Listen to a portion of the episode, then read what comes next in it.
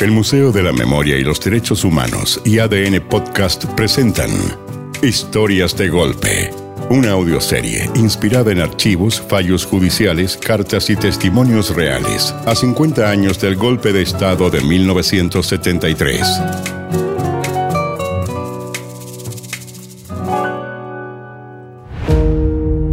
El capítulo de hoy. Bajo la frazada de Montealegre.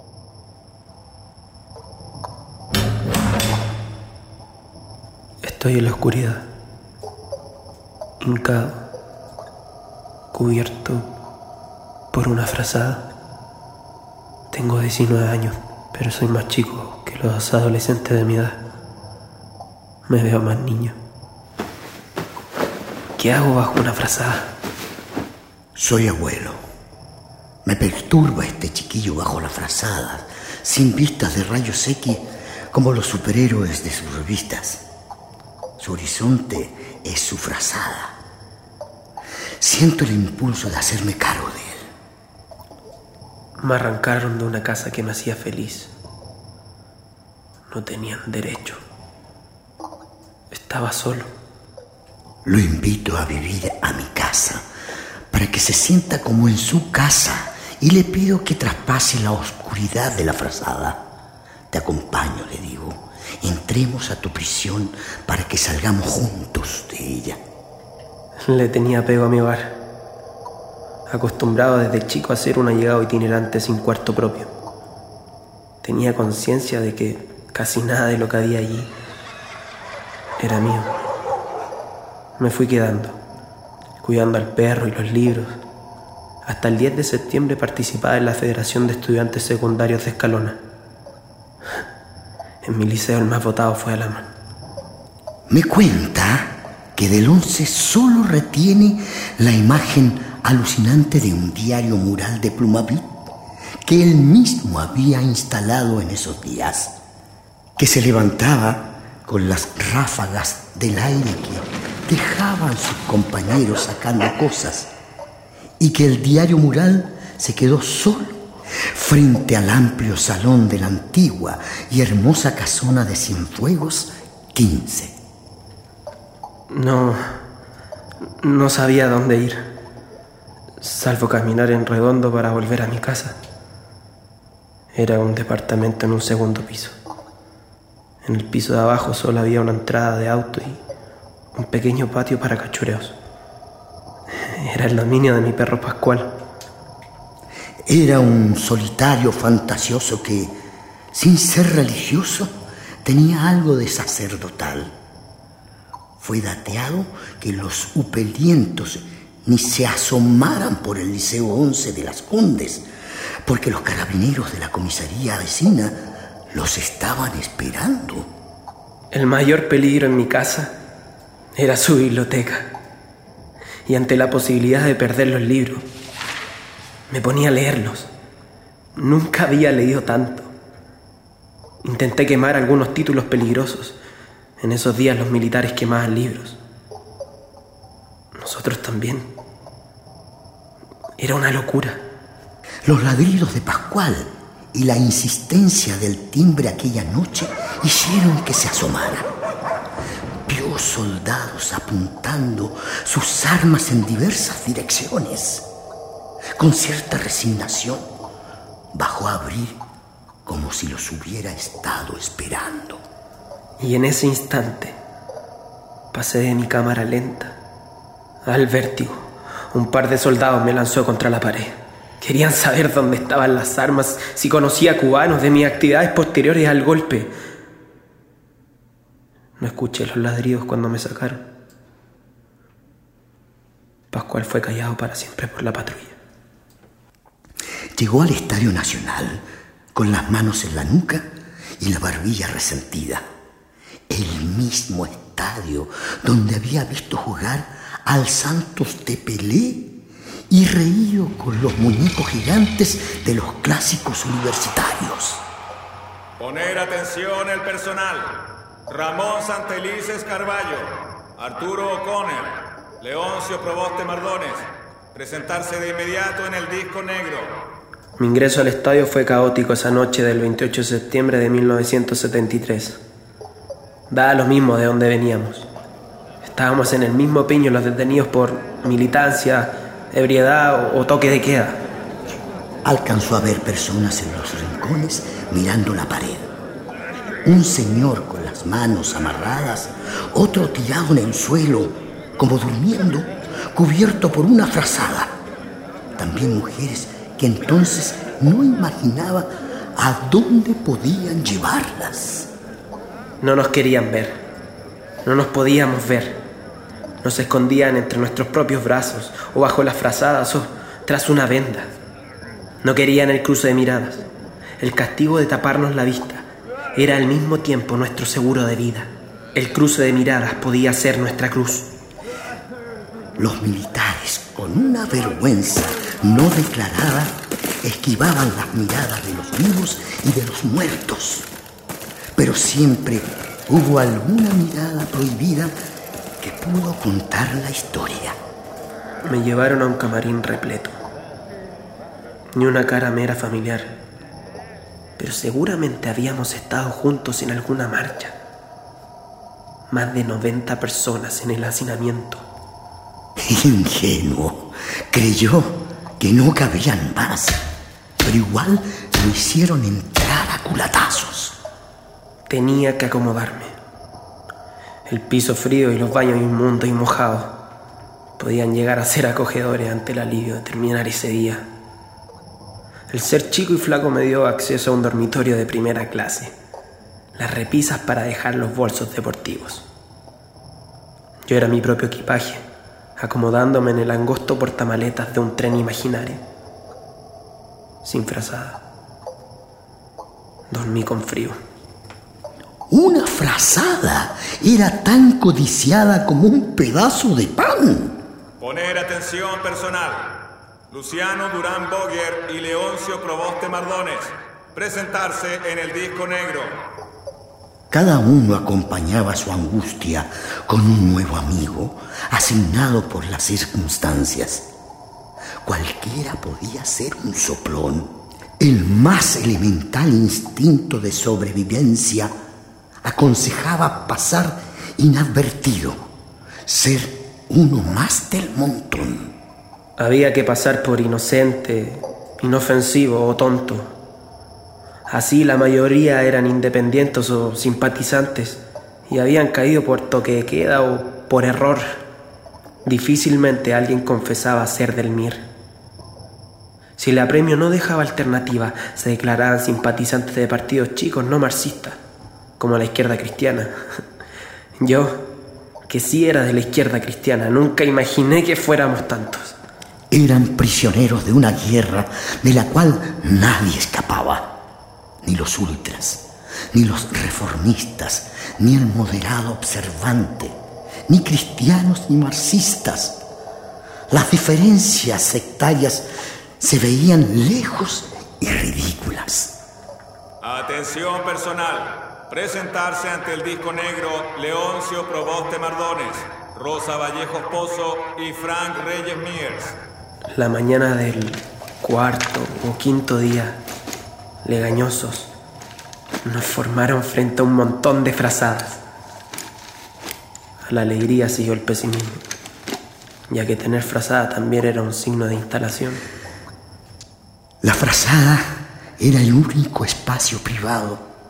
Ella envolvía sus sueños y deseos.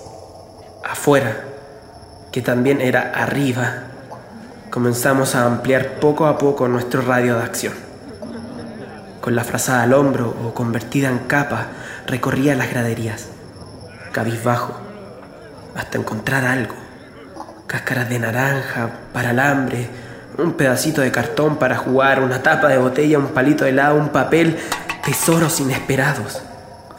La basura fue convertida milagrosamente en juegos de damas, dominó o naipes hecho con prodigioso ingenio en torno a una improvisada mesa donde desplegaban esos juegos, nacieron grandes amistades. Yo, torpe para los trabajos manuales y malo para conversar, me entretenía mirando. Me recuerdo discreto, como el hombre invisible. La ociosidad aumentaba la ansiedad y los debilitaba para los interrogatorios. Algunos propusieron actividades para evitar el caldo de cabeza. Todos tomábamos ese caldo. Por diferentes voces supimos de compañeros que se habían suicidado en el estadio. Sergio Troncoso Cisternas y Leoncio Proboste Mardones. Presentarse de inmediato en el disco negro. Los días pasaban lentos. En las galerías, la vigilancia inhibía las caminatas para calentar el cuerpo. Si nos acercábamos a los guardias, estos se ponían nerviosos y nos apuntaban con sus armas. Los habían traído de provincias. Si conocían a alguien que podía ser pariente o amigo, fingían no haberlo visto nunca. Los concriptos también eran víctimas del miedo. Como en otra dimensión de un país surrealista, los trabajadores del estadio componían un grupo ajeno. Tenían una gran responsabilidad. Mantener la cancha y el estadio en buenas condiciones para el partido entre Chile y la Unión Soviética. La Guerra Fría latía en medio de la cancha. Poner atención personal. Presentarse en el disco negro Vicente Aguayo Ábalos, Ángel Cereceda Parra, José Cavieres y Leoncio Proboste Mardones. Algunos nombres se repetían y así reconocíamos a viajeros frecuentes al disco negro, como el de Proboste Mardones. Escuchaba su nombre todos los días y a las horas más extrañas. Cuando los parlantes ladran, Leoncio, el coro de prisioneros estaba listo para completar. Proboste Mardones. La ociosidad era madre de todas las tallas. Poner atención acá. Todo el personal sordo-mudo debe presentarse de inmediato frente al disco negro. Los que pudimos oír, que evidentemente no, no éramos los destinatarios. Rompimos el silencio con una carcajada y una serie de tallas instantáneas de humor negro. Al mismo tiempo, nos enteramos así de que entre nosotros había muchos discapacitados sufriendo prisión. El disco negro era el punto de partida de la pista atlética. Para los prisioneros, en cambio, era una siniestra señal. También eran víctimas de un humor macabro. En el disco negro se les obligaba a cantar. Afuera el show, adentro la tortura. Para los militares siempre fuimos el hazme reír. Sistemáticos fueron los simulacros de fusilamiento que aterrorizaban a la víctima y a quienes escuchaban la supuesta ejecución. Atención personal. Luis Corbalán Castillo, Mariano Tomic y Héctor Molina presentarse en el disco negro. Uno de los prisioneros extranjeros era un brasileño, negro de 17 años. Viajaba haciendo dedo por América Latina. Estaba seguro de salir luego, ya que no era político. Lo llevaron una mañana y regresó convertido en un llanto moreno y desfigurado. Lo habían interrogado en su propio idioma militares brasileños, en una cama electrificada, la parrilla, que también la habían traído de Brasil. Cristo también estuvo en el Estadio Nacional. Muchos llegamos a sentir esa presencia. En medio del absurdo, nuestro cristianismo le daba sentido a la prisión y al sufrimiento. Un domingo me quedé en el camarín. Feliz intuición porque ahí, en el camarín 7, como una catacumba, un cura prisionero celebró una misa que nunca olvidaré. Se trataba del padre Moreno Laval, que los invitó a reunirse en torno a la palabra de Cristo. La misa fue celebrada en la precariedad, pero todo era de una hermosura profunda. Dios estaba con nosotros, y si moríamos, nos encontraríamos con Él en la eternidad. Con Cristo su Hijo nos encontramos durante este recuerdo de su sacrificio en cuerpo y sangre. Algunos donaron su pan diario para la Eucaristía. El sacrificio era verdadero. La emoción llenó la celda. Nos dimos un abrazo o un apretón de manos. Los soldados irrumpieron con fusiles, pero se detuvieron. Tal vez por respeto, quizás por vergüenza. No comulgaron, tampoco impidieron que la misa terminara. Alguno lloró. Salimos del camarín con una callada alegría. Después caí en cuenta de que había hecho mi primera comunión. Atención, Silvia Córdoba Briones, Emma Figueroa Gómez, Matilde Millán Millán, presentarse ante el disco negro. Había mujeres prisioneras en distintos lugares del estadio. Algunas incomunicadas, prácticamente escondidas. Algunos hombres sufrían con la posibilidad de que ahí estuviera su madre o esposa, sus amigas o hermanas. En un cambio de camarín, llegué a uno bajo la marquesina. Casi todos me eran desconocidos. Había un obrero moreno y maceteado, callado y triste. Se cubría con la frazada muy cerca de donde estaba yo. Cierta noche, la hora en que casi todos dormían, se abrió la puerta. La luz que se colaba desde el pasillo proyectó la silueta de un soldado que se acercaba silencioso a ese compañero tocó su cabeza, le hizo un cariño y le entregó un sándwich. Le besó las mejillas. Salió sigilosamente y cerró la puerta tras de sí. Su puesto estaba afuera, al lado de la ametralladora. Adentro, en penumbras, el obrero con ojos brillantes se acomodaba para comer el valioso regalo, el pan que le había dado su hijo que cumplía con el servicio militar obligatorio. Atención personal. Hugo Mendoza Enríquez, Sandra Palestro Contreras y Leoncio Proboste Mardones. Presentarse en el disco negro. Vivir en el estadio era vivir en la incertidumbre. Las semanas sin ser interrogado me tenían en ascuas. Esperaba con angustia ese llamado y escuchaba con tensión los altavoces. El siguiente personal que nombraré a continuación debe presentarse de inmediato frente al disco negro. Silvia Córdoba Cuando le correspondió el turno, el aviso no lo escuchó por altavoces. Fue a domicilio y de noche. Un suboficial llegó al camarín para comunicarle las instrucciones del día siguiente. A las cinco abrirían el camarín celda para que nos formáramos en la pista de ceniza. De ahí marcharíamos hacia el disco negro. Luego llevaríamos nuestras manos a la nuca y así iríamos hasta el velódromo. Con esas instrucciones, anudándome el estómago, intenté dormir. Apreté firme la frazada, que esa noche sentí húmeda y calurosa. Las instrucciones se cumplieron según lo previsto. Al ir a su interrogatorio, la tortura y sin saber si regresaría. El muchacho llevaba su frazada. Yo no soy ese lolo golpeado y enmudecido.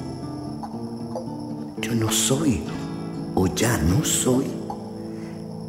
En este retorno soy el joven y el viejo bajo la misma manta. Nos cobija la memoria. Soy el mismo.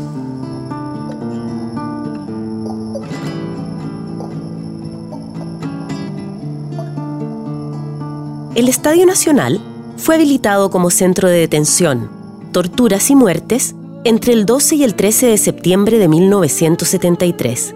Según una estimación de la Cruz Roja Internacional, el mayor campo de concentración de la región metropolitana llegó a tener 7.000 prisioneros al 22 de septiembre. Se estima que las mujeres prisioneras fueron alrededor de 1.200 entre chilenas y extranjeras.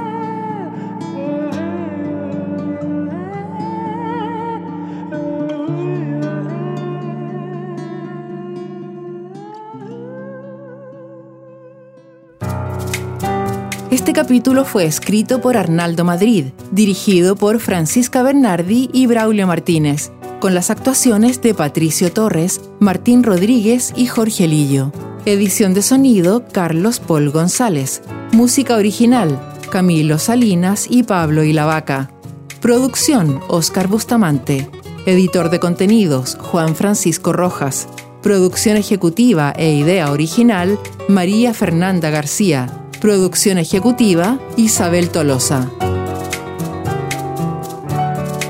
Historias de Golpe es un podcast producido por el Museo de la Memoria y los Derechos Humanos y ADN Podcast. Disponible en adn.cl, Podium Podcast y plataformas digitales como Spotify.